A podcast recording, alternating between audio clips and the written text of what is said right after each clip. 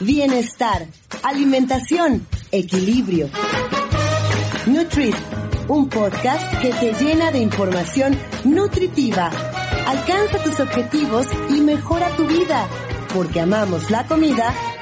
Nutrit contigo.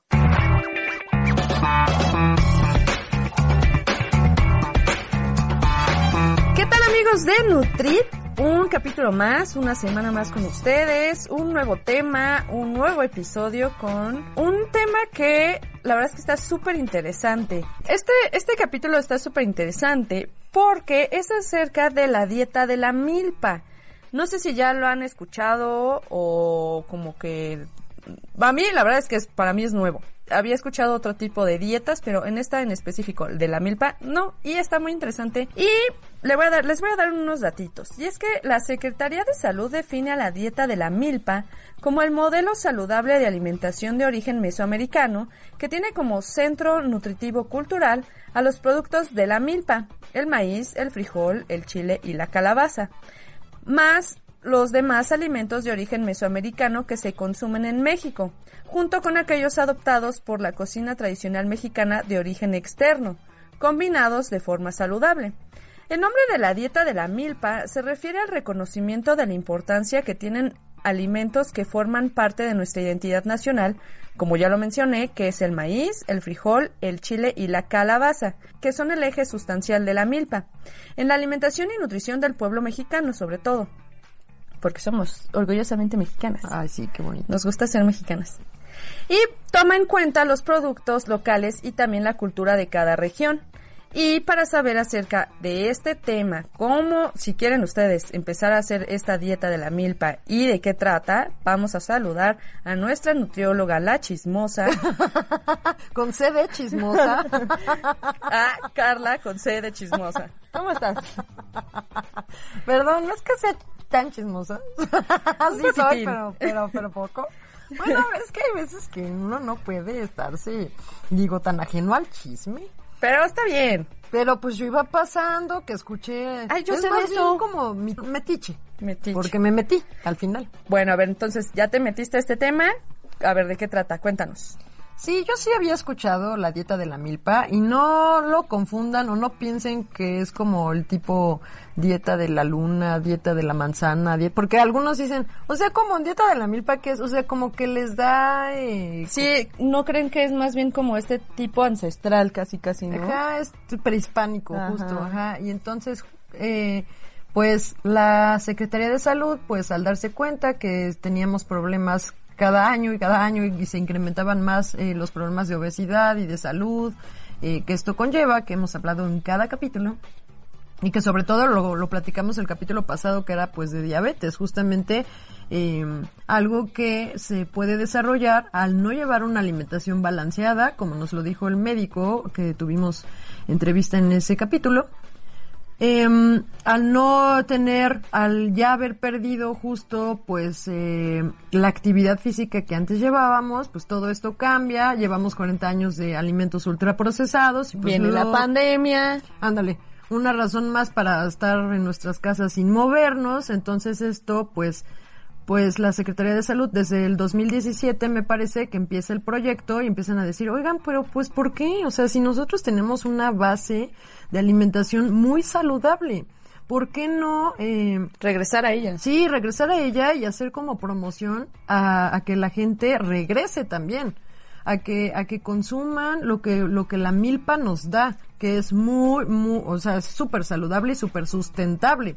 Porque eh, al tú estar consumiendo cosas que se dan en la milpa, que puedes comprar en el mercado, pues le estás Ayudando, ayudando también. tanto al comercio local como a, a los productores locales también.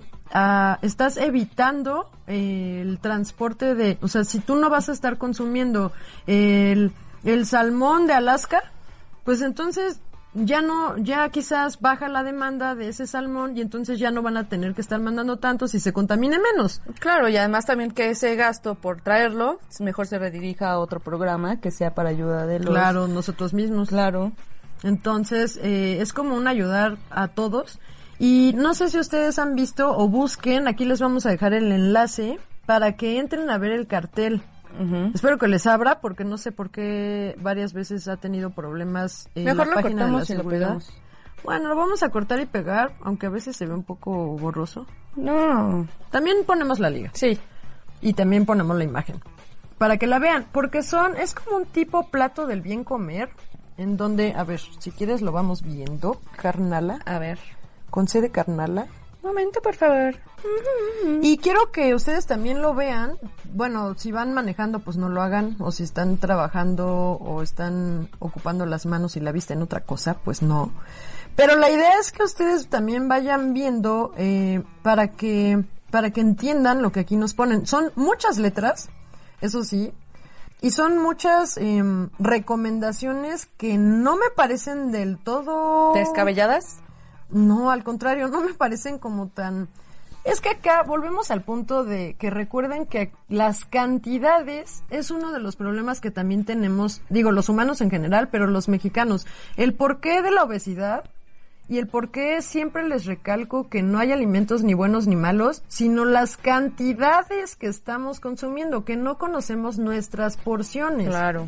Entonces. Pues es que dice, tú que hablas de mis porciones y yo quiero comer más. Yo sí Eso, eso dijo ese una... estómago, si es que lo escucharon ustedes, fue el mío. Y entonces dijo, yo sí sé mis porciones. Sí, tus, tus tripas, tus tripas. No, por favor, esta dictadora de la Ay, comer, hambre, de la alimentación. perdón. Eso me pasaba en la escuela. cu- Como yo llevaba clases en la noche de nutrición, pues esa hora yo tenía un montón Y de hablaban hambre. de comida. Y acá, siempre era hablar de comida y yo era, ay, ¿por qué? Tengo mucha hambre. Bueno, perdónenme, me, me, me traicionó la tripa. Entonces, es un, van a ver que es como un círculo, como un tipo plato del bien comer, si es que lo ubican. Y, y nos dice como las cantidades, eh, este es touch, ¿no, verdad? No. Las cantidades que deberían estar consumiendo, por ejemplo, si se fijan, es muy poca la carne, la promoción que hace de comer eh, animales es muy, muy, muy poca. Nos dice que es mejor eh, preferir eh, aves, conejos e insectos y entonces evitar pues la carne roja y sobre todo, sobre todo los embutidos. Eso sí es una buena recomendación. Porque sabemos que pues no necesitamos tanta proteína animal que se puede, mm, que muchas veces sí abusamos, que creemos que si no comemos nuestro, nuestra chancla a la hora de la comida no estamos comiendo nada y entonces pues eso no es cierto. Y está bien que se promueva pues justo el consumo de insectos, que es algo que también nosotros hacíamos mucho y que ahora pues si llegas a comer chapulines ya es ya es mucho y no todos lo hacen. No. Entonces, ay, tan deliciosos que son, me eché unos el sábado. Mm. Entonces, y también te dice, pues que eh, comas huevo, que es, de preferencia sea de corral, pescado y mariscos, y, pero solo tres a cuatro veces por semana, y que pues sí es cierto, o sea, así como, como les hemos hablado acerca de un día sin carne, que es una, eh, no, no sé si recuerden que ya habíamos hablado de este tema, que es una promoción que se hace ya de hace varios años para acá, justo para que se disminuya el impacto ecológico que se tiene de consumir carne en general. Tanto pues lo, lo que cuesta, eh, El que nos acabamos al animal también. Ah, no, y aparte, no solo te ac- acabas el animal, te acabas justo el lugar donde el animal vive. La tierra, pues va perdiendo minerales, se va Todo erosionando, se ocupa muchísima agua para la producción del bistec que tú te comes, eh, la contaminación que es, que es el transporte de ese, de esa carne que tú te vas a comer, ya sabes, todo eso, o sea, es un, es demasiado. Entonces, pues tanto como se promueve un día sin carne, que tú escojas un día en donde no vas a comer nada de carne, pues aquí igual el, el- la dieta de la milpa nos dice que bien podríamos vivir solo con tres a cuatro veces por semana y preferir pues productos de granja, pesca artesanal y lo que les decía, o sea, es como mucho la promoción de lo local. Entonces eso me parece súper bien. Las leguminosas que se dan en la milpa, pues que son frijol, haba, lenteja, eh, las semillas, las pepitas de calabaza, la chía, el cacahuate, el piñón, esa, ah, esta es una parte que no me parece como tan directa o no, quizás no deberían de haber puesto las porciones que se recomiendan, porque acuérdense que las porciones son individualizadas. Entonces aquí van a ver que en algunos tipos de alimento dice que recomiendan diario media taza de leguminosas o una taza si no se consume algún alimento de origen animal.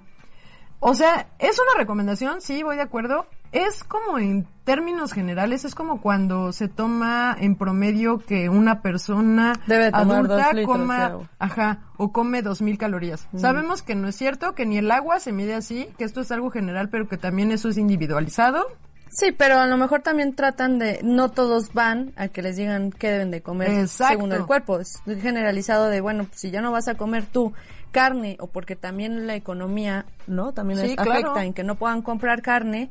Y, y aquí te dice las leguminosas, que las leguminosas Ah, eran bueno, frijol, sí, el haba y lenteja. Es que eso es a lo que voy, que al, al, al mortal que ve esto, pues le puede traer confusiones y se pueden ir con la finta de, no, pues yo voy a comer esto, o sea, esto tiene que ser personalizado y tenemos que también eh, fomentar, no nada más el, o sea, veo súper bien esto, de verdad que es muy saludable, pero también me gustaría que fomentemos esta idea de ve con el nutriólogo, no conmigo. O sea, vemos muchísimos. Es una carrera que está de hipermoda y me da mucho gusto. Porque somos muchísimos mexicanos que lo necesitamos. y es Claro, como no los médicos. claro. No podría yo ser la única para atender a todos los mexicanos. No se puede.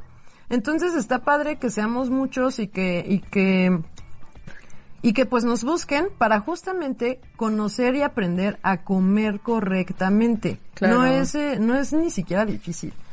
Bueno, yo creo. Entonces, pues aquí te dice que los cereales que te recomiendan son el maíz nixtamalizado y el amaranto. Eh, y también te da como su recomendación de consumo que es diario y según la actividad física, sin azúcares ni grasa animal. Está bien, o sea, esa parte está bien. Eh, los aceites cardioprotectores, que son el aguacate, el aceite de oliva, de girasol, de pepita y de ajonjolí. Y ahí te dice, no se recomienda rebasar los dos tercios de aguacate al día, que también es algo muy subjetivo, recordemos, pero bueno, en fin, ya hablamos de esto. Eh, aquí también hacen recomendaciones de evitar, como en muchos lugares de México todavía se cocina con manteca, incluso algunos de los tamales más deliciosos, pues todavía nos gusta porque tiene mantequita, la verdad. Los más deliciosos. Entonces, justo aquí te hacen la recomendación de ya no cocines con manteca, no, no alimentos capeados y no fritos. Evitar frituras. Entonces eso también está muy bien. Claro. Nos dice, le da mucho peso, o sea, gran parte de, de este círculo es verduras y todo verde, frutas. todo verde. Exacto. Entonces realmente esta dieta es muy basada en frutas y verduras. Y Es- que encontramos acá en la región, porque te das cuenta, el nopal, Exacto. ¿Qué ves en la foto? el aguacate, este, la, la espinaca. No es espinaca. Es que son cosas que, que muchas veces ni siquiera conocemos nosotros, porque ya nacimos en la ciudad. Cierto, sí, tienen toda la razón. El Ajá. pimiento, el chayote, Los quelites. ¿Tú has probado los el quelites? epazote. No, pero... Exacto. Bueno, No lo sé. vean la cara Luego, que luego me ocultan la comida para que la pruebe. Exacto, mejor pregúntale a mi mamá. Esta pregunta va para mi mamá. Mamá, ¿alguna vez le has escondido a mi hermana los quelites en la comida? Ay, no. Sí, entonces son, son alimentos que estamos ah, eh, justo promoviendo que se consuman de nuevo en las casas para que no estén como mi hermana y ya crezcan y no sepan cuáles son los alimentos. Entonces está el quelite, o sea, lo que se da en la milpa principalmente, las verdolagas, los romeritos, el guasontle, los jitomates, el tomate, el chile, el pimiento, eh, los chayotes, el chilacayote, los berros, la chaya, el huitlacoche. O sea, son un montón de Y cosas. que además, ¿sabes qué? También creo que estaría bien que todos empecemos a hacer nuestro propio huerto, porque todos Sí. estos son de un No, huerto. exacto. Y esto, justamente en este documento del gobierno, eh, te dicen eh, que tú... mm, Hágalo usted mismo. Exacto. O sea, hay de estos, dependiendo de tu espacio, porque también de tu región. gente- y de tu región, exacto, porque no todo se da en No, todas las pues no. regiones y pues cambia, lógico. Claro. Entonces, eh, te dice, ok, si tú vives en un departamento, pues lo que se puede dar perfecto en mazote, en macetas, en mazotes, en macetas, son pues el epazote, eh, las... Eh, De los chiles. Exacto, algún tipo de chile, ajá. Pero si tú ya tienes un poquito más, te De caben jardín. un, este, exacto, te caben uno o dos guacales, pues te van a caber un poco de jitomate, te va a caber eh, un poquito de, Sí, o sea, como decía, sustentable. Exacto, y la venta, lo que te, lo que quieren aquí también fomentar es que tú compartas con tus vecinos. Claro. Entonces a lo mejor a ti te cabe el jitomate y al vecino le cabe, luego porque me este, que él puede, Sí, pues claro. tener, no sé, mm, Vecino, le cambio mis es chiles por, tu su chayote. Ajá. Entonces, pues está perfecto. Y, y, y les digo aquí que algo que también me gusta mucho es que justo lo que van a encontrar en medio de este, mm, pues les digo que es como un círculo, como un plato, eh, es a una mujer amamantando.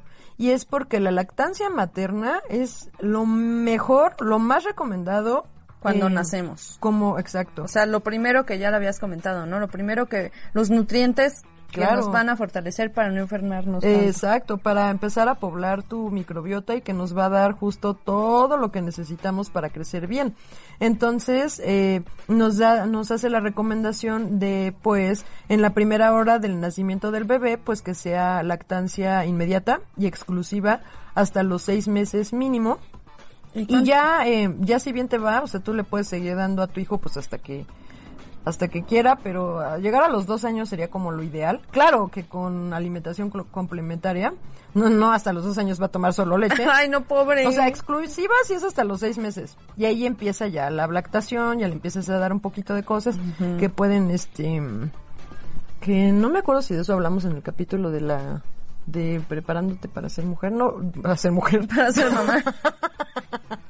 bueno, de niña a mujer puede haber un cierto cambio. Niña. Bueno, pero de todas son, son este, temas que podemos volver a, a- a retomar justo para especificar alguna cosa, eh, Que por ejemplo, en como... el tintero. Exacto. Bueno, aquí no es tintero, en el... En la grabación. grabadora. Sí. Entonces, eh, pues prácticamente le hacen también como mucha promoción a nuestros frutos de temporada, que recuerden que las frutas de temporada son las que van a salir más baratas, las que se están dando en la naturaleza por algo, por Te una dice, razón, claro. porque es lo que vamos a necesitar, son los nutrientes que justo necesitamos para la temporada. Claro. Entonces, no en todos los, o sea, México es grande, es un país grande y hermoso, pero no en todos los lugares tenemos los mismos climas. Entonces, nuestra fruta de temporada no es la misma la que está en diciembre en Chiapas que la que está en diciembre en Sonora. Claro. Entonces, eh, pues también habrá que justo eh, enseñarle por región este dieta de la milpa, porque va a cambiar. Claro. Entonces, pues también te habla de los tubérculos y de eliminar los endulzantes artificiales, no comer o evitar por completo todo lo industrializado. Entonces, tal vez no es cuestión de eliminar así, o sea, lo que ya hemos hablado, son ultraprocesados, son... Eh, Calorías vacías. Ajá, calorías, eso. Calorías vacías, que pues sí es cierto, o sea, no, no te van a dejar otra cosa, pero que, em, pues no quiere decir, o sea, siempre les hemos dicho que eviten el azúcar porque pues no la necesitamos, en las frutas ya nos da el azúcar o, lo- o el dulzor Lo y que debemos como conocer los sabores naturales de los alimentos. Y aquí los endulzantes orgánicos, eh, bueno, originarios de, de esta dieta de la milpa, incluye la miel de maguey, la miel de abeja, la, eh, el piloncillo, y no, mm, aquí sí te los recomienda porque al final pues te van a dar vitaminas, minerales y es como lo más mm, natural. Sin embargo, acuérdense por favor que no es que de verdad necesitemos endulzar las cosas. No, o sea, podemos vivir bien sin necesidad de estar eh, endulzando. Claro. Entonces esa parte pues también es ah, quien no lo ve con este criterio va a poder decir, ah mira, aquí me dice que yo le ponga miel a, a mi fruta de la mañana, a que le ponga piloncillo a mi café de olla, que le ponga y entonces Creen, bueno, creen que están comiendo ya bien sano. exacto, porque es como viene la, aquí en la milpa. como las frutas, como los cócteles que te venden Exacto, en la calle. De, Pues es que yo como bien. Pues desayuno, paso Todas siempre las mis mañanas. frutas con un montón de miel. Y con as- ¿Crema eso, chantilly? Ya, no, ya se la quité porque estoy a dieta. Pero- Pero, la miel y la granola porque es natural. O sea, y no. Entonces, no. aquí es cuestión de, o sea, si esto no se explica por un nutriólogo y no les queda clara la parte de porciones, este problema de obesidad no se va a solucionar. Para nada. Entonces es a lo que yo voy con que sí está padre, está padre que esté esta iniciativa, pero pues ojo con, pues, ¿Cómo? exacto, Es las como, cantidades. las can- es como cuando te dicen, es que tú no sabes tomar alcohol. Pues obvio, porque si ni siquiera sabe comer. pues sí, tenemos que conocer Sí. nuestras porciones. Nuestro cuerpo. Y combinado con nuestras actividades diarias. Sí, aunque bueno, el alcohol no se necesita, hermana. Pues no, pero si lo quieren, porque nos gusta. Bueno, pero miren, o sea, esto también, pues, como ventaja, como desventaja les digo, pues esa parte de que mm, sí tendríamos que estar explicando nosotros un poquito más para que la gente no se vaya como con la finta, pero también, pues, que sea tan basado en frutas y en verduras hace que el balance proteico eh, sea muy difícil que se exceda. Por lo que te digo, eh, viste qué poquita sección de, de Carne. animales, ajá, te, te pone. Entonces, pues va a evitar que la gente quiera comer y, Tanto de carne como de endulzantes, muy poco. Ándale, casi que es lo mismo, tienes razón. Casi que es lo mismo, pero es menos todavía de carnes.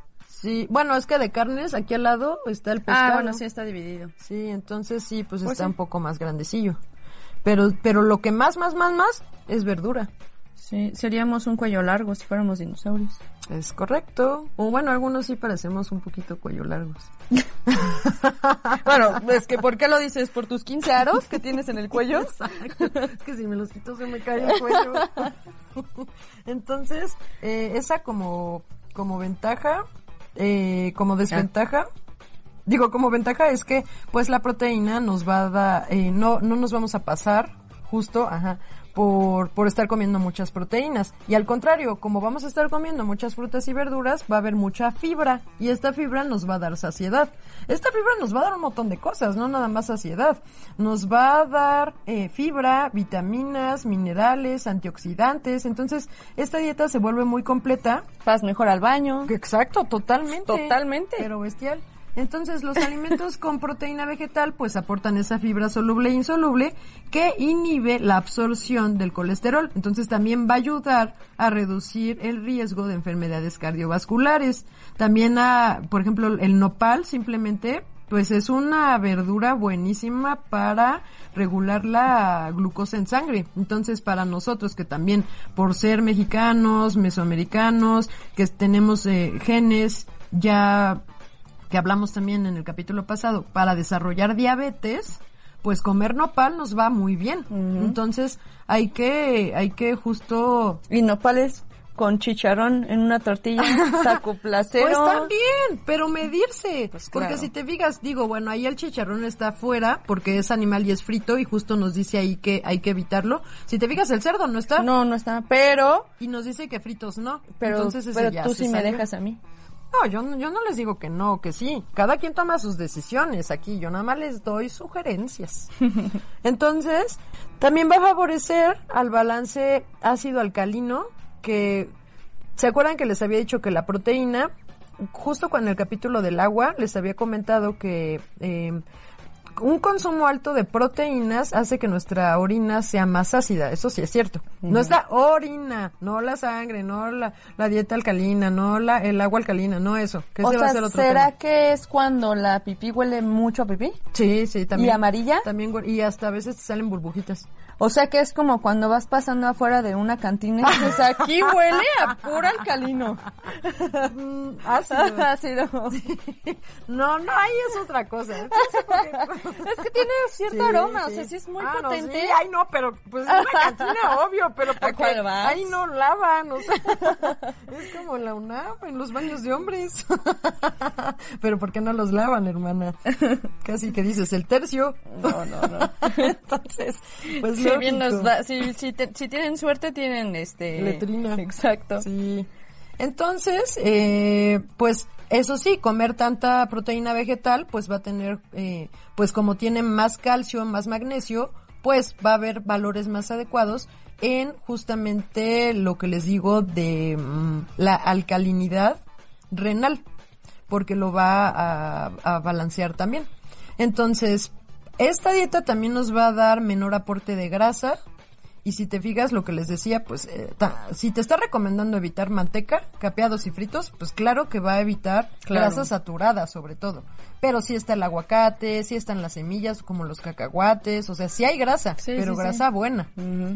Y pues eh, también va a tener una- un efecto antitóxico porque favorece la eliminación de toxinas a través de su del aporte de sustancias de de, de justamente todas estas verduras y frutas va a haber muchas que, que ayudan a este metabolismo de las toxinas Mm. entonces también nos va a ayudar justo a desintoxicarnos por eso ya ves que luego los los jugos y los licuados eh, Te ponen detox, antioxidantes. Ajá. no, pero antioxidante es una cosa. Este es antitóxico. Ah, claro, El cierto. es desintoxicante. Cierto, cierto. Entonces te lo ponen como una dieta de desintoxicante. Es que ya hay todo, Pero, dieta pues, es para que- todo. Y es lo que te iba a decir. O sea, si hacen, por ejemplo, si quieren tener una mejor eh, dieta, si lo quieren ver así, porque en realidad sí es dieta, ya lo hemos platicado que todo lo que comemos es dieta. Exacto. Mm, Si, si se van a Comemos sacrificar por, por moda, porque creo que también es por moda, si van a hacer la dieta keto, pues mejor algo que es de nuestro origen,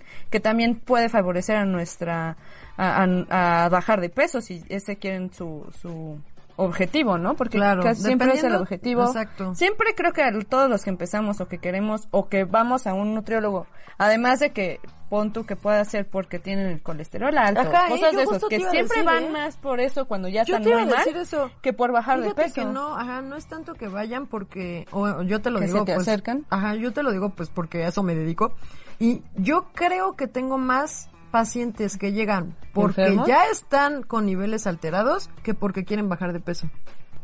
Sí, pues sí, es que es eso, o sea, ¿por qué no sí mejor regresar a nuestra raíz de que era Antes esto lo que comemos? Sí, pero acuérdate, algo importante, sí está bien. eh, De la volver mano con alguien que te lo sepa que llevar. te diga tus porciones. Porciones. Porque está bien, ok, sí es cierto lo que tú dices. Oye, pues yo me voy a guiar en este, en esta, en esta, lo que acabo de ver, en el póster que acabo de ver de la dieta de la milpa, y justo voy a siempre taquear, hacer mis tacos placeros, sin chicharrón, por favor.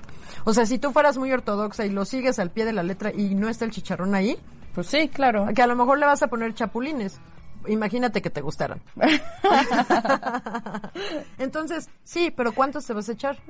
Hay que seguir Claro, porciones. claro, siempre. Porque aunque hasta lo más saludable, si tú te pasas de Sí, tu porción, sí va a es, ser. claro, y es verdad eso de, de nada en exceso. Exacto, pero ¿cómo le vas a quitar esa subjetividad al exceso? Porque lo que para ti es exceso, para un niño Claro, por supuesto, No, para un enfermo, para, para, para dependiendo la patología. Claro. Un hombre, una viejita, una- un- uno de que hace un atletismo. un paciente que vive con diabetes, uno que, que a lo mejor alguien que vive con alguna enfermedad renal, a lo Sí, mejor o sea, siempre, todos siempre. somos dependiendo, o sea, de nuestras nuestro momento de vida. Exacto. Entonces, pues para ponerles un poquito, aterrizar un poquito más esta dieta. Si quieren hacer esta dieta de la milpa, se pueden acercar contigo y tú dónde... Pero por supuesto. ¿Cómo son tus redes? Oye, sí, ¿qué crees que me di cuenta? Que el capítulo pasado no dijimos nuestras redes. No, pero ahora lo vas a decir doble. Búsquenos en Facebook, Twitter y ¿dónde En, más? en Instagram. Instagram como nut.carlapaola. Mi nombre se escribe con C de calabaza. Porque la calabaza se da en la milpa. Exactamente. Entonces. Y la milpa la encontramos, nada más para que se den una idea, que es tal cual lo que ven en la carretera. en Toda- Xochimilco. todas esas partes en que... este- No, digo, porque a en lo mejor hay gente- en Milpa Alta, por ejemplo. ¿Y por qué no nos dices lo que es una pulco, milpa? un, un pulque. El pulque está ahí, ¿lo viste? Sí, pues por eso ¿Sí es lo que... viste? Y es que eso también me parece que pues hay que delimitarlo. En la, en la, aquí justamente te dice Ay, bebidas energéticas mm, de aquí de la dieta de la milpa está el aguamiel, el chocolate, el pozol, el atole, Pero el sin pulque, maseca, ¿no? bueno, las sin- bebidas tradicionales, el pulque y el tejuino, yo creo que es, ¿no? Ajá. Pues es que en ese no, no sé. Según yo, bueno, yo pensaba que era el tejuino. Pues sí puede ser. Pero el atole luego le ponen este harina, ¿no? Pues maíz. No, no, no, bueno, pero le La ponen más maíz. de de bueno, sí, sí azúcar, lo que sí, le ponen, lo, malo, o sea, Es que aquí volvemos a lo mismo. Está Son- bien el es- atolito. Es, toda una tradición de las abuelas de cómo se cocinaba y que después se dan cuenta que así no funciona por la salud. O sea, es Exacto. tradicional y Pero cultural. no es tanto eso, porque claro que funciona. O sea, comer que Pero te es gusta. cultural. Son las cantidades. Pero es cultural, Sí, ese, sí, porque sí. mi abuelita sí lo hacía y si no lo hago así no vas a ver, no vas a ver así de, hecho, rico. aquí mismo en la página de la Secretaría de Salud te dan eh, una receta de cómo hacer tu, tu tamal, pero sin manteca. Y entonces, como tú dices, culturalmente dicen, ay, no, ¿cómo creen? No, no, no me sabe, ¿no? Y hay mucho rechazo también, así como hay muchos que también quieren cambiar en su forma de alimentación, también hay otros que dicen, no, es que si no, no me vas a ver igual. Exacto. Y pues, sí, ¿eh? yo lo vivo. Yo lo vivo, a mí me pasa. Pero no, es que que se cocinan tan y dicen, es que. ¿por qué no lo haces como la receta? Pues, porque porque- sabe a papel. a cartón. O sea, yo tropicalizo mis No. recetas, sí es cierto. No sabe mal, no sabe a mí mal. no me, no me parece que sepa mal, pero me han dicho que sí. No, pero no, no sabe Es- mal. Ajá, Hay que, por qué no educarnos. uso sal, que por qué no uso aceite, que por qué no le, no le puse mantequilla que por qué nada más me das el plato vacío. Ahí está tu comida, ¿tú no la ves? Es tu problema. Sí, algunos, eh, sí, sí, algunos dicen que con la imaginación pueden encontrar ahí su comida o el agua. Mi mamá nos decía, ¿de qué vas a querer tu agua hoy? Y con nuestra imaginación convertíamos nuestra agua natural en, el sabor que queríamos. Y así, un capítulo más de la historia triste. Bueno, en realidad no fue triste. Ah, divertido. No, aparte, pues mucha de nuestra nutrición, como volvemos a lo mismo, es cultural. Y pues gracias a nosotros, o sea, lo que hemos comido nosotras, es gracias a lo que mi mamá nos dio. Claro. Y a cómo nos enseñó a comer, sin Exacto. ponerle sal. Así que, No, y además también no nos costó trabajo porque en realidad, bueno, donde cambió nosotros fueron las porciones. sí, sí, sí. no sí. en aprender a comer verduras, porque también unos No. se tienen que educar en comer Ajá, verduras. no, eso sí a nosotros no. De hecho, nos maleducamos cuando crecimos y conocimos la pizza y conocimos los tacos. Cuando salimos de nuestra burbuja. Ajá, porque eso, nosotros casi no comíamos nunca pizza. Ya para ir cerrando el tema, vamos a explicarles qué es la, mi- la milpa. Sí, porque ya hablamos mucho que milpa, milpa, milpa. Pero ¿qué es la Sí, milpa? pero claro. ¿sí ¿ustedes saben qué es una milpa? ¿Acaso saben? Bueno, hermana. según la Secretaría de Salud expone o dice en su página que la milpa es un agrosistema productivo alimentario basado en el policultivo que puede incluir distintos vegetales según la región, aunque generalmente se refiere a la tríada maíz, frijol y calabaza. Ajá, esos son los que principalmente se dan siempre. Y son nuestra base, es nuestra triada del mexicano. La milpa se vuelve el eje organizador de la producción. Y es triste porque tú te has fijado, recuerdas, has escuchado que muchos piensan, eh, yo nada más como, o sea, como que hacen sentir como si comer maíz y frijol fuera así como el de, no, qué mal comes. Ay, no, pero, ¿Ya pero sabes? es que no saben. Y parte de la globalización. Sí, o sea, como que sí, híjole, no, es que no tengo para comer carne, es que, es que soy pobre. Y aquí te, te das cuenta en el póster que te ponen, si no tienes carne, puedes comerlo del frijol. Eh, ajá, ¿Qué tal frijol con arroz? Pero volvemos a lo mismo. Sí, Hay que saber cómo hacer una proteína de alta calidad Sí. mezclando una leguminosa y un cereal. Sí, pero por eso, de que se puede, se puede. De que se puede, se puede. Y recuerden, como bien nos lo dice la Secretaría de Salud, que los cuatro fantásticos de esta dieta de la milpa son El maíz, el frijol la calabaza. y el chile, que son la base de la milpa y de una alimentación completa. Aparte, o sea, la verdad es que sí, o sea, un Por- taquito con claro. salsa, ahí está, el Y- maíz y el chile. Y por eso también es muy completo el, el pozole. Es correcto. O los tlacoyos. El tlacoyos viene relleno de frijol. Bueno, o haba, que también es de aquí. O de la requesón. o requesón, que también está aquí arriba. Sí, si sí, te sí, fijas. sí. Entonces ya está. ¿Y Con qué le nopales vas a- arriba. Ahí está la verdura. Delicioso. Y la salsa. Me con como dos. chilito. Yo me como también dos. Uno de requesón y uno de frijol, de, por favor, para pero la de mesa tortilla cinco. azul. De tortilla azul, sí, de maíz azul. Y bueno, pues es muy padre aprender. Exacto, aparte son cosas prácticas y lo mejor o peor, no sé cómo lo vean ustedes, todos comemos. Es algo hiper aplicable. No, bueno, es que ¿sabes qué? De todo se acostumbra uno, pero menos a no comer, como diría la abuela. Pero bueno, pues recuerden que Ah, no es cierto. ¿Qué? Los tres pilares de la salud. Ah, no te me despidas sin antes decirlos. Para los que no saben, aquí vienen. Para los que ya lo saben, pero que en realidad ni se acuerdan. que no se los han aprendido. ¿Y saben qué? Les tenemos una sorpresa. Porque esta es una prueba de que sí se los han aprendido y quien quiera mandármelo por nota de audio, escuchemos esta probadita. Digan, dinos por favor cuáles son los tres pilares básicos de una salud. No de una salud, no. ¿Cuáles son los tres salud? Los hielos, el whisky y el vaso. ¿Cuáles son los tres pilares básicos de la salud? Una alimentación balanceada, alimenta y e hidratación con agua, activación física y el descanso sin estrés. Y bueno, primero les voy a contar la leyenda del maíz. Cuenta la leyenda que muchos siglos atrás, antes de la existencia del dios Quetzalcoatl, el pueblo azteca solo se alimentaba de raíces y animales. Sin embargo, detrás de las enormes montañas vecinas yacía un tesoro imposible de alcanzar. Ese tesoro era el maíz. Otros dioses intentaron sin triunfo dividir las montañas para que los hombres pudieran atravesarlas. Fue entonces que apareció Quetzalcoatl.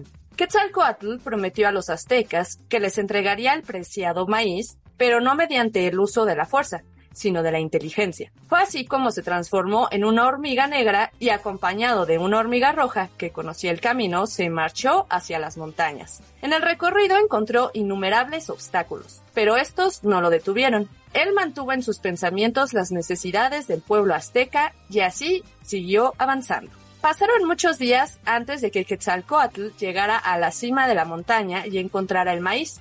Tomó un grano entre sus mandíbulas y emprendió el camino de regreso. Al llegar, les entregó a los aztecas el grano de maíz prometido. Desde ese día, el pueblo azteca prosperó bajo el cultivo y cosecha del maíz. Se hicieron poderosos, llenos de riqueza y construyeron las más imponentes ciudades, palacios y templos. Y por eso veneraron con fervor a Quetzalcoatl, el dios que les trajo el maíz.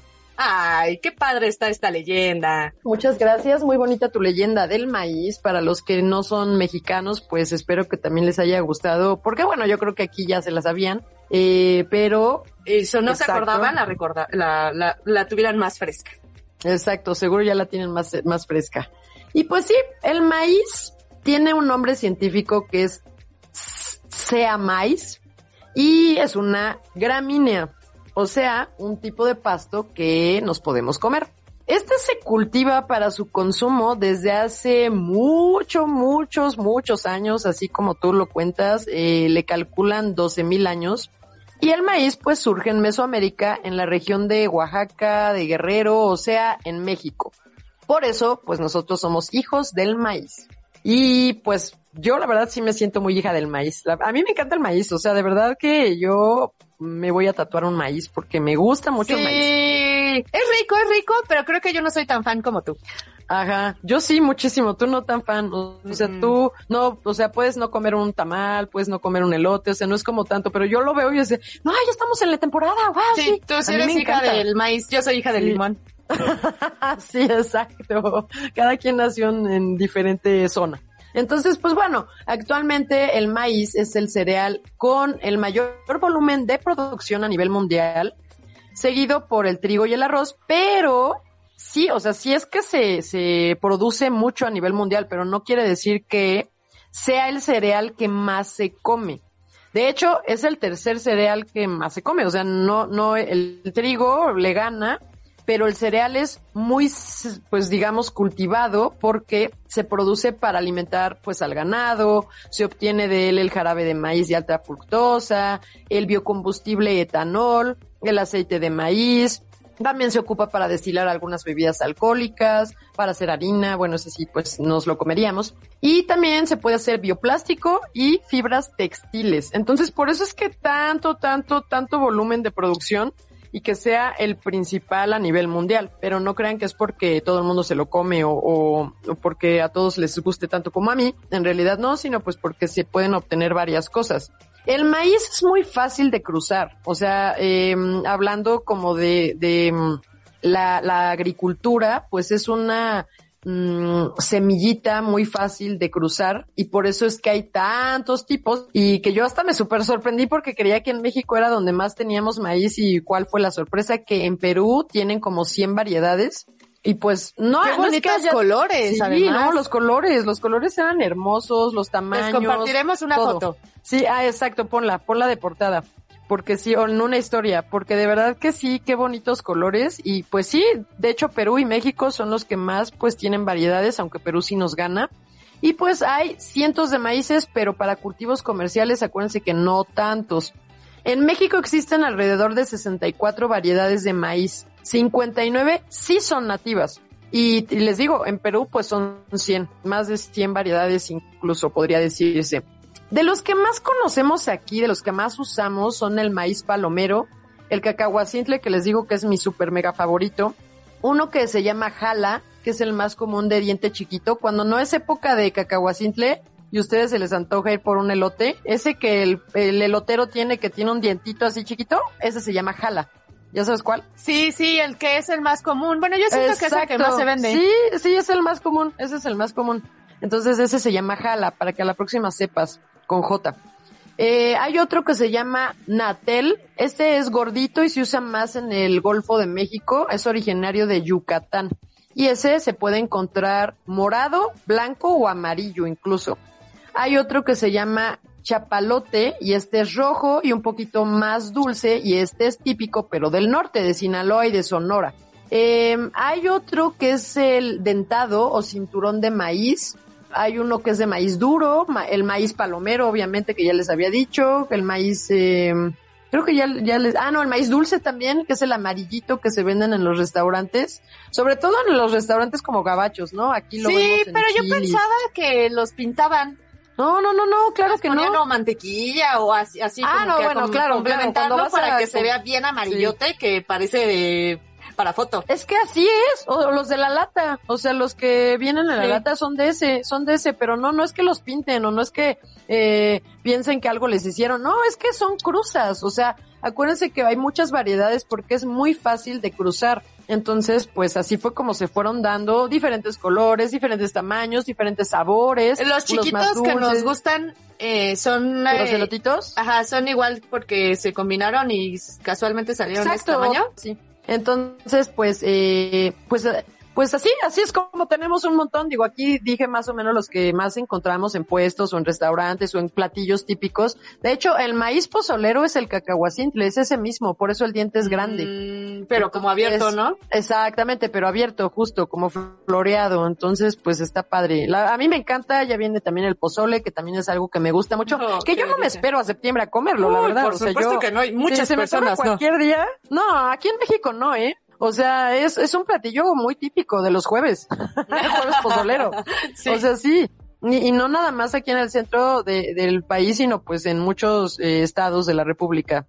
Entonces, pues, eh, digo, claro, claro que sí se ocupa que la tradición marque que esto, ¿no? Que ya viene el 15 de septiembre, de 15 al 16, pues bueno, esos dos días es como come y come pozole. Y, y otros platillos que justo ya platicábamos en el episodio de la primera temporada de Delicias Mexicanas, en donde hablábamos pues todo lo que se come el, en, en nuestras fiestas patrias. Entonces, pues bueno, escúchenlo también.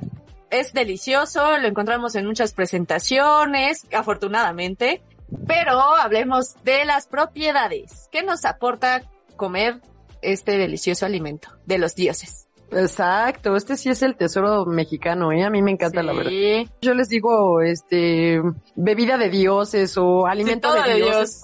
Yo a todo de dioses, porque es que en serio que hay muchas cosas muy ricas. Pero bueno, sí es cierto, o sea, hablando de qué, qué propiedades, qué nos da, pues para completar, acuérdense de algo que, que ya hemos dicho en otros episodios, que para completar su valor nutricional, el maíz que nos vamos a comer en tortilla o tlacoyo, o sea, la masa, digo, ya de esa masa salen muchas cosas, pasa por el proceso de nixtamalización. Y de esto ya nos había platicado nuestra ingeniera Moni, en, eh, justo en el episodio que les decía, en la temporada 1, episodio 30. Entonces, recordemos que la nixtamalización es cocer el maíz con agua y pueda obtener la vitamina B3 y así nos ayuda a prevenir anemia o otra enfermedad que se llama pelagra. Aquí también recuerden que si bien el maíz tiene aminoácidos por ser un cereal, no tiene todos los que necesitamos. Aquí un paréntesis. Para aclarar qué son los aminoácidos, eh, acuérdense que son como esos ladrillos o bloques que forman proteínas. Se dividen en esenciales y no esenciales. Quiere decir que habrá algunos aminoácidos que nuestro cuerpo puede sintetizar o crear solito, pero habrá otros que no puede y que tendrá que obtenerlos de los alimentos ya que el cuerpo tiene estos aminoácidos completos, pues ya va a poder formar proteínas completas justo y esas proteínas se van a utilizar para nuevas células de tejidos, de músculos, de tendones, o sea, pues para el cuerpo. Pero bueno, regresando al maíz, si tienen duda de aminoácidos o de proteínas, ahí me escriben, ¿eh? Yo aquí traté de hacer así como, como un resumen rápido. Pero bueno, regresando al maíz, este eh, sí contiene aminoácidos, pero obvio les decía que no todos. Le falta la lisina y el triptófano, que ya también les he hablado mucho del triptófano porque es un aminoácido que a mí me cae muy bien. La lisina nos ayuda a la absorción adecuada de calcio y mantiene el equilibrio adecuado de nitrógeno. Además, ayuda a formar el colágeno, que también ya hablamos del colágeno. Y pues bueno, ¿para qué nos sirve el colágeno? ¿Qué dijimos en el episodio del colágeno? Pues bueno, que, que va a construir los cartílagos y nuestro tejido conectivo. También ayuda a la producción de anticuerpos que pues van a estar defendiendo a nuestro cuerpo contra... Pues, y fíjate que aquí hay algo curioso, porque este aminoácido, la, acuérdense que estamos hablando de la lisina, eh, tiene, tiene capacidad de, de defendernos, pero sobre todo del herpes. Ha de haber más estudios, ¿no? Sí, sí, sí, debe haber más estudios justo porque sí eh, han encontrado justo que pues nos ayuda a esto y pues bueno, eh, ahí nada más se los dejo quien esté interesado también. Y bueno, también ayuda a reducir los niveles elevados de triglicéridos, que aunque los triglicéridos sabemos que viene del el consumo excesivo de carbohidratos y que el maíz es un carbohidrato porque es un cereal, Aún así, la lisina que contiene el maíz, pues también va a ayudar a estar haciendo este equilibrio de, triglicéridos.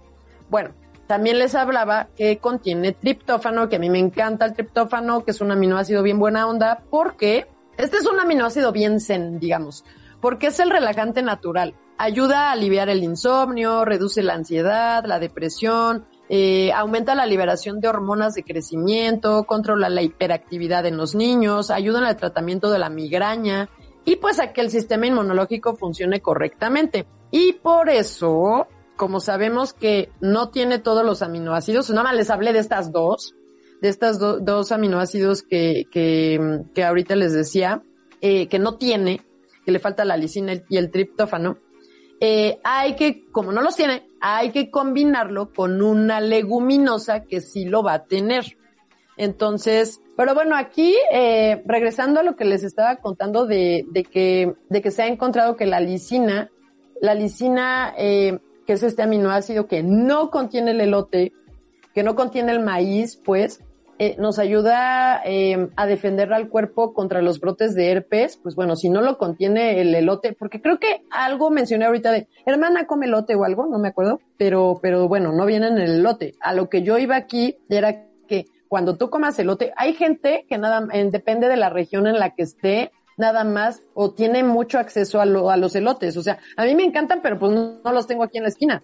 Entonces tengo que estar como que, pues, eh, buscando dónde y encontrar y pues bueno, ya pusieron, sí te dije que ya pusieron aquí un local de elotes, se llama Mister Elote. Uy, por aquí hay un chorro también, que qué crees que no he ido, porque obvio, pues como luego no se me antoja, y, el clásico, pues como sé que existe un puesto, en algún momento. Ah, claro. Me, seguro voy a ir cuando ya no existe. Es que yo tenía un elotero allá, allá en, en, en Calimaya, que ay, era mi, mi favorito, pero ya no se pone. Entonces, pues ni modo.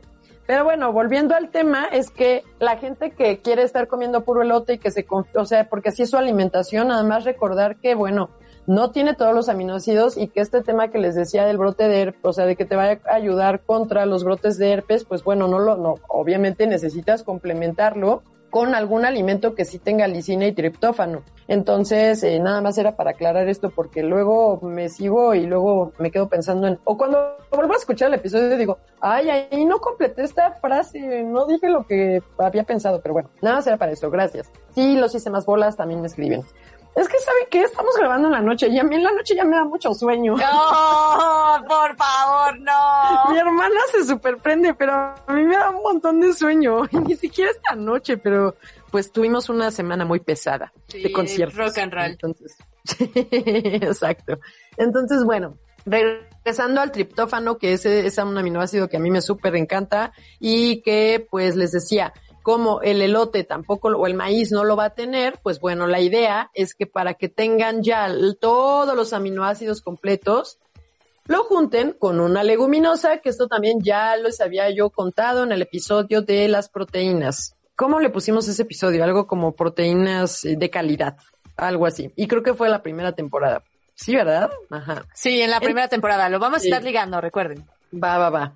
Entonces, si a ustedes no les gustan las leguminosas porque dicen, ay, es que yo me siempre me distiendo. Y es que la leguminosa, si como frijoles o lentejas o algo, y si mezclo el elote, ajá, luego, luego me inflo. Eso dice mi hermana, por ejemplo. Pues bueno, también lo podrían estar combinando, o sea, el elote para complementarlo con estos aminoácidos que les decía, lo podrían estar, bueno, estos dos, al menos, lo podrían estar eh, combinando con su delicioso hongo, el huitlacoche. Porque el huitlacoche sí tiene lisina y sí tiene triptófano.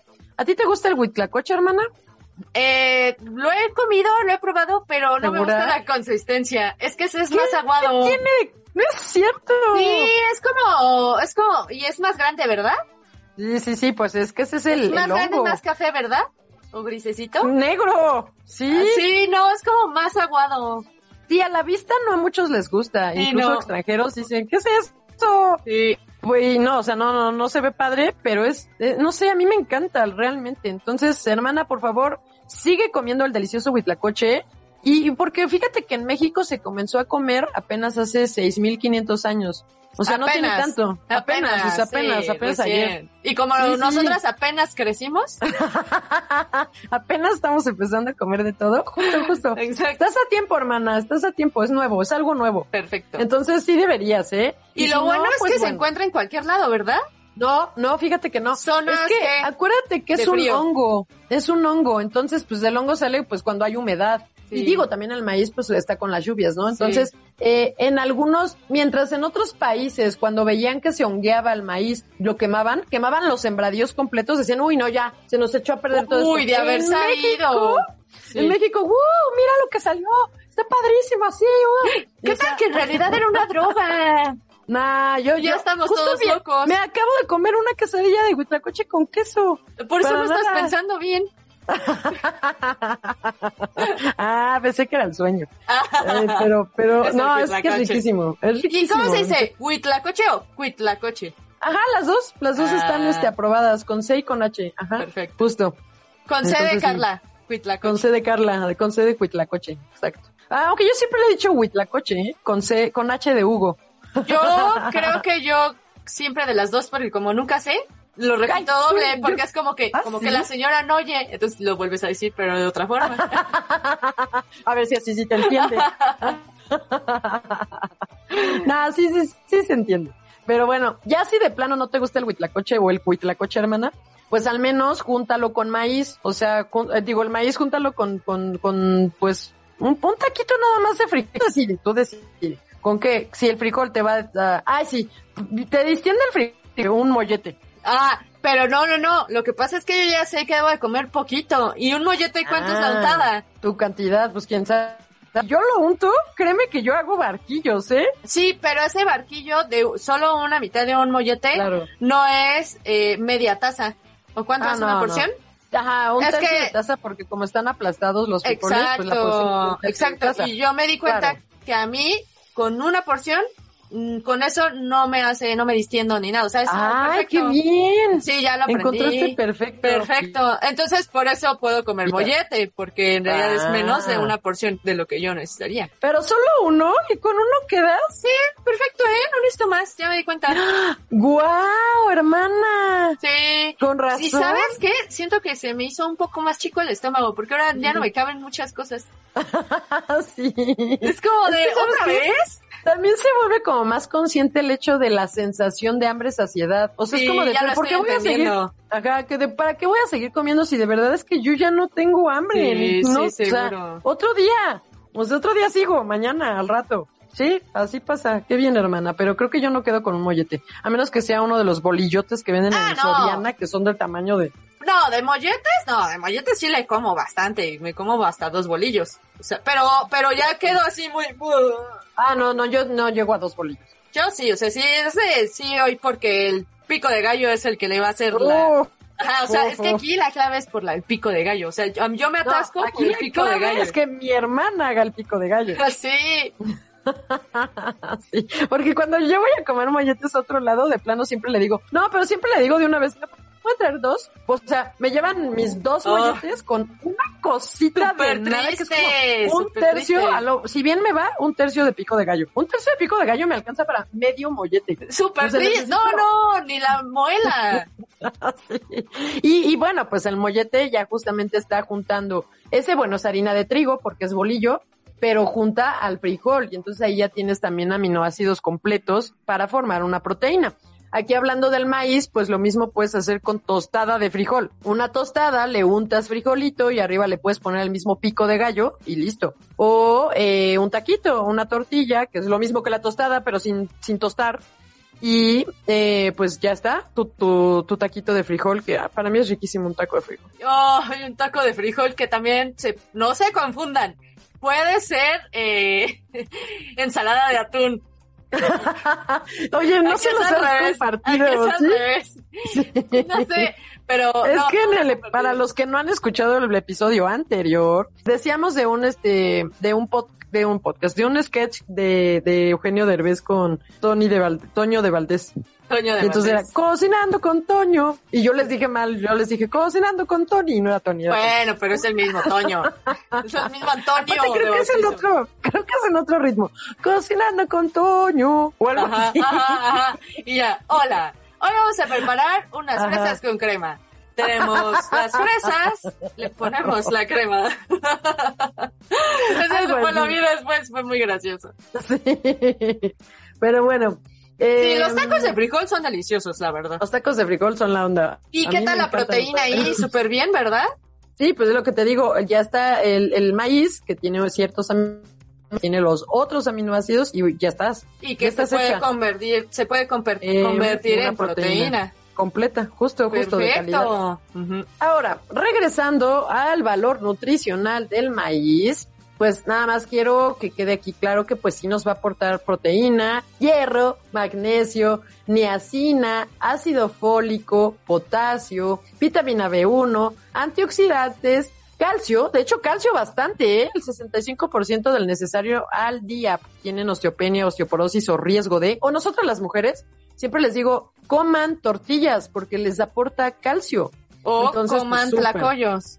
Claro, o tom- coman sopecitos. ¡Oh, sí! Te tocaba, te tocaba. sí, o tostadas. O sop, o guaraches. Sí.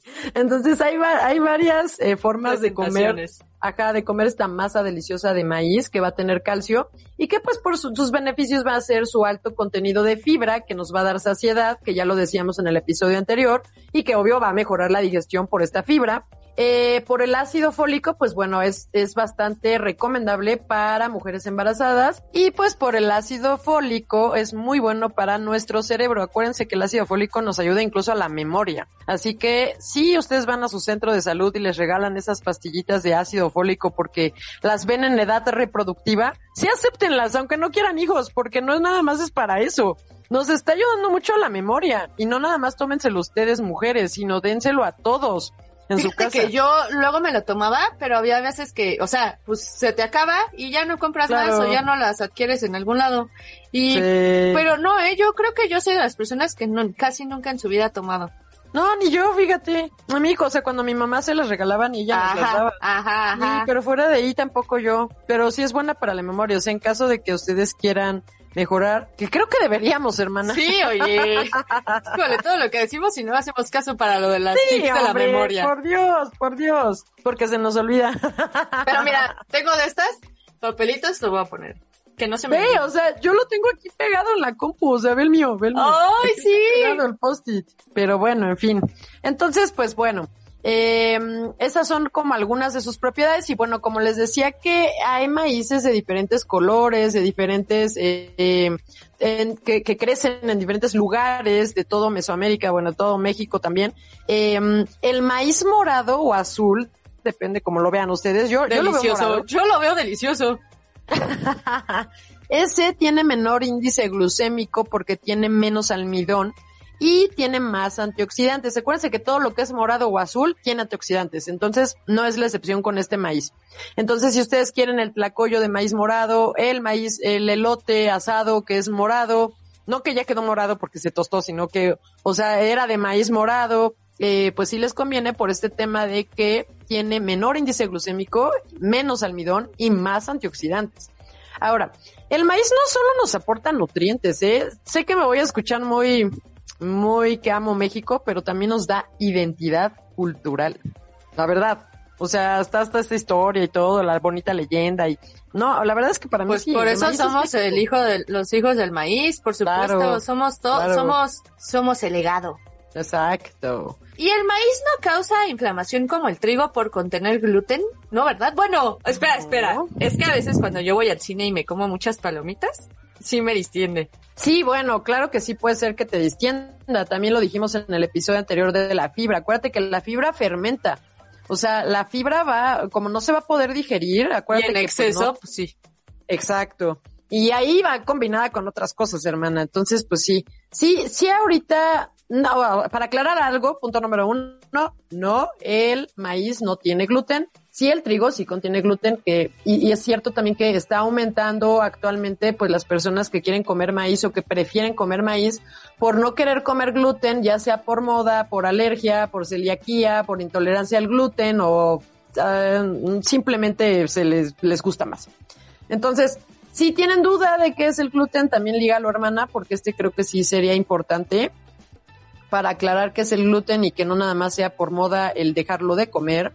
Y pues en este tema de si te causa inflamación o distensión, como el trigo o como el gluten en general, eh, van a encontrar temas encontrados, o sea, testimonios de, de diferentes índoles. Aquí no va Siguen a ser obviamente estudios, ¿no?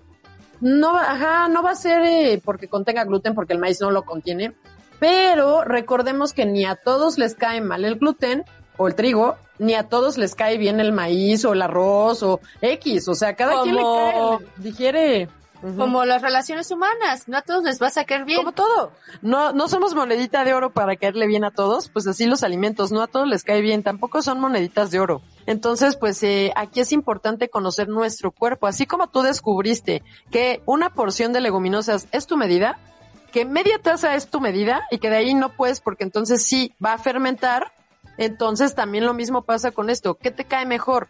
que también tiene mucho que ver con genética, o sea, de, de qué tan, cómo es tu evolución, dónde, de dónde viene tu familia y qué era lo que más comía, trigo, maíz, arroz, a qué está acostumbrado tu cuerpo de generación en generación. Entonces, así como lo que decíamos de la lactosa, quiénes son, quién tienen, quiénes tienen más intolerancia a la lactosa y pues es quien, quien menos ha estado en contacto con la leche o con los lácteos. Entonces, bueno, aquí pues pasa lo mismo. Aquí es muy importante conocer nuestro cuerpo y pues como ya dijimos también que, que algunas personas tienen como idea de qué tal que es porque es maíz transgénico o qué tal que eh, por eso es que ya está cayéndonos mal y por eso es que ya hay que eh, también te inflama y también distiende y también eh, causa cáncer. Bueno, sí es verdad, hay mucho maíz transgénico, o sea, modificado, y esto podría no caerle muy bien a todos los cuerpos. Entonces existen dos tipos de maíz transgénico, los resistentes a los insectos y los que resisten a los herbicidas. En estos maíces hay unos compuestos llamados putrescina y cadaverina, que hasta los mismos nombres son como de, o sea, ¿cómo? Y pues los animales o los humanos muertos, pues también eh, ahí tienen estas moléculas, o sea, aparecen esta putrescina y cadaverina. Y por eso es que se relaciona con la inflamación celular en el cuerpo. De hecho, de ahí viene esta idea de que son precursores de cáncer y por eso decían que comer transgénicos ocasiona que te enfermes y, pero es que esto no está comprobado, ¿eh? O sea, de verdad que no, no, Y siguen en Seguro. estudios, ¿no? siguen Todo en estudios sigue. y, y hay tanto maíz transgénico que seguro todos hemos comido alguna Sin vez en maíz nuestra no hay vida. país. Ajá, y, obviamente que sin maíz transgénico, pues tampoco. Entonces, pues bueno, aquí difícilmente. Eh, pero no tengan miedo a este tema porque pues también se trata de evolución, se trata de que el cuerpo, así como como estas cruzas de lo que comemos, que es transgénico, que, que resiste a la naturaleza, se hizo fuerte, también nosotros y nuestros cuerpos se tienen que volver fuertes y de generación en generación se pues van a lograr adaptarse a esto nuevo. Entonces, bueno, sin miedo, sin miedo al éxito, a comerlo, a comerlo así, sí, sí se los recomiendo. Bueno, aquí también se trata, acuérdense, de escuchar a, a tu cuerpo. Si tú vivías con distensión y quitaste la leche, y ya se te fueron los gases y el malestar, pues bueno, no era el maíz el que te caía mal, evidentemente. Pero si tú vivías con distensión, quitaste la leche, quitaste el trigo, el gluten y aún así sigues estando con distensión, vamos a intentar ahora con el maíz. Uy, no, y a lo mejor puedes regresar con algún otro alimento Exactamente. Si a lo mejor quitas el maíz y dices, no, es que ya me he sentido súper bien. Bueno, ahora regresa la leche. ¿Cómo te sientes? con la leche? No, pues bien, creo que sigo bien. Bueno, ahora vamos a poner el trigo. ¿Cómo te sientes con el trigo? Bien, sigo bien. Pues entonces sí era el maíz, ¿no? O sea, tienes que ir haciendo juego de eliminación. Esto es una larga tarea. La verdad es que no es nada rápido. Recuerden que es bitácora. Hoy. Exacto, todo es con bitácora. Justo, justo, justo en donde la bitácora misma se tiene que poner incluso hasta las emociones del día, porque acuérdense que las emociones nos cambian también la química del cuerpo, entonces eh, a lo mejor hoy te comiste la tortilla, pero en realidad hiciste un super coraje y pues eso también ya te cambió algo. Vas al baño corriendo. Claro. Y puedes decir, uy, qué bien hice del baño. Entonces, pues bueno, eh, nada más es cuestión esto, ¿eh? conocer el cuerpo de cada quien, no podemos generalizar con que les van a caer mal, con que distienden, con que inflaman, con que da cáncer, con que, o sea, no hay algo comprobado en cuanto, en cuestiones, este, de, de transgénicos, pero bueno, pues sí, eh, cada quien, cada quien tiene también su, porque aquí es que los transgénicos son de verdad algo que, que sí genera debate. Entonces cada quien tendrá como sus creencias y el monopolio que hay de Monsanto y no sé qué y que les roban dinero a los de la agricultura. O sea, sí, hay muchas cosas de política atrás. Entonces eso, como a mí yo odio la política, no vamos a entrar en esos detalles. Pero sí, hermana, sí tenemos que hablar de política. Porque hace poco y debido a la inflación, eh, tú sabes que las tortillas empezaron a subir de precio y ahora están como en 24 pesos, creo. Sí, habían subido a 22, creo. no sé si habrán llegado Entonces, eh, para el mexicano come muchas tortillas. claro. Yo creo que en promedio un mexicano, en promedio al día, se ha de comer 20 tortillas.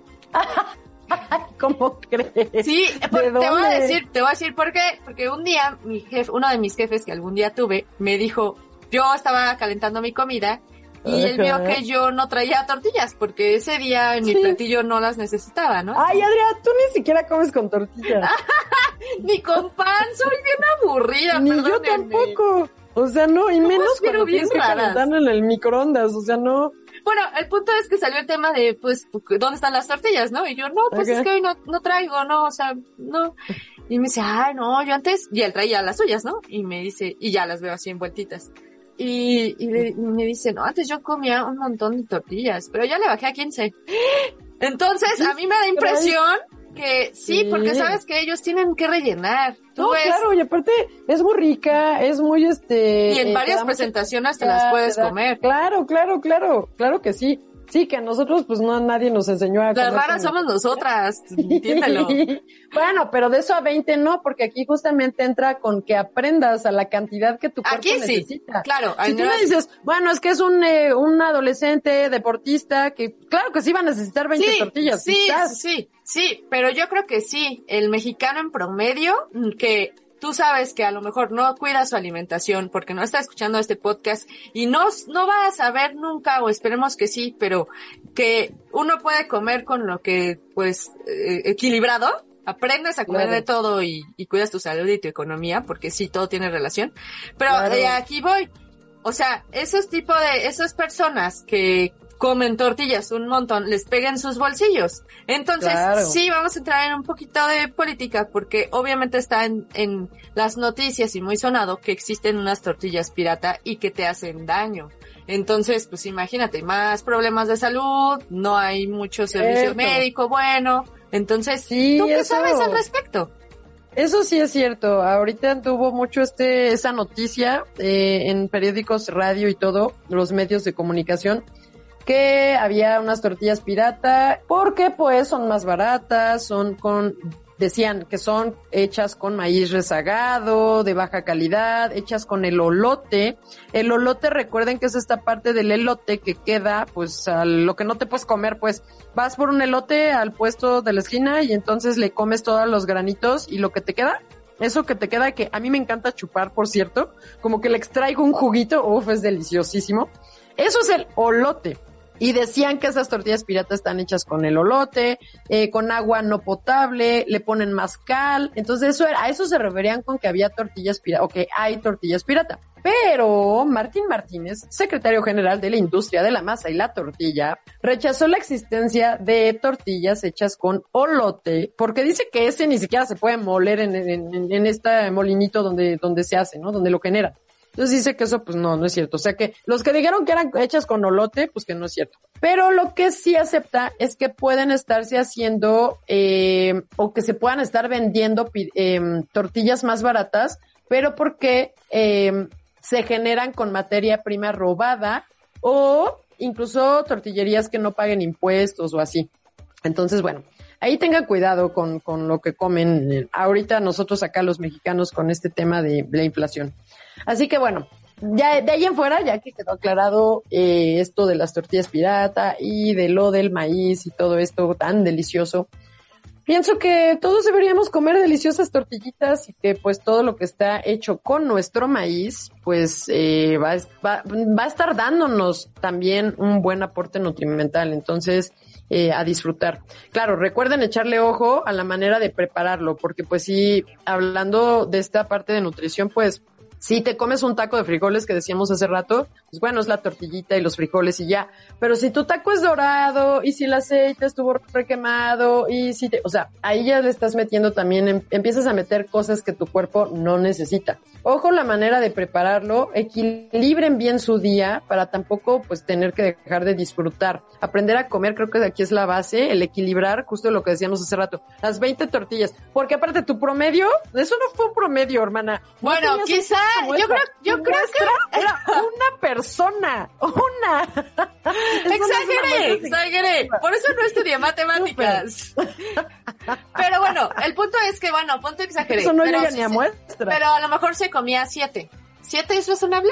No, es que no aquí, aquí no era razonable, aquí no se trata de a mí se me ocurre, es que se tendrías que buscarlo, ¿qué dicen las estadísticas? Vamos a, yo lo no, voy a buscar, aquí... ya lo puse en va, mis anotaciones va, para ponerlo también, va. compartirlo y todo eso. Pero bueno, pues estuvo muy interesante este, este episodio sobre el maíz, sobre nuestra historia, sobre nuestra política. Ah. Y, Ay, no, qué horror. Pues si tienen dudas, si quieren que ampliemos algún tema o algún algo que dijo en este episodio aquí la nutrióloga matemática, pues escríbanos.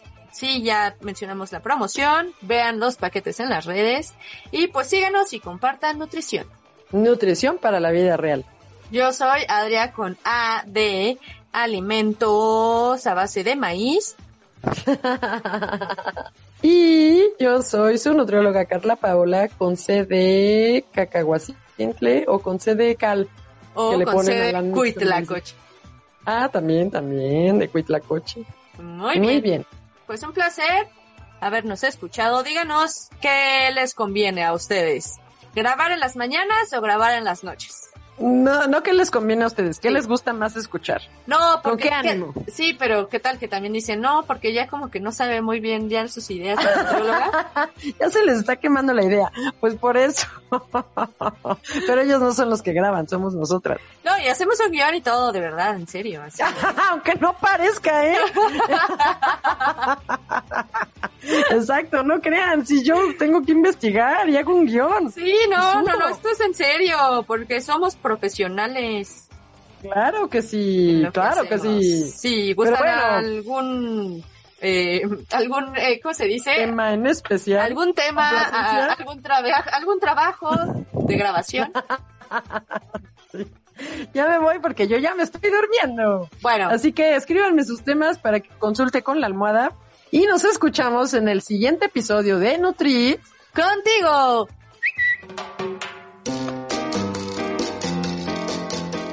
En Instagram, Facebook y Twitter como nut.carlapaola.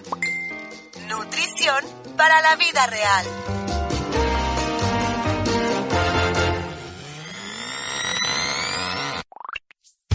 Nutrit, un podcast que te llena de información nutritiva, es una producción de Auricular MX.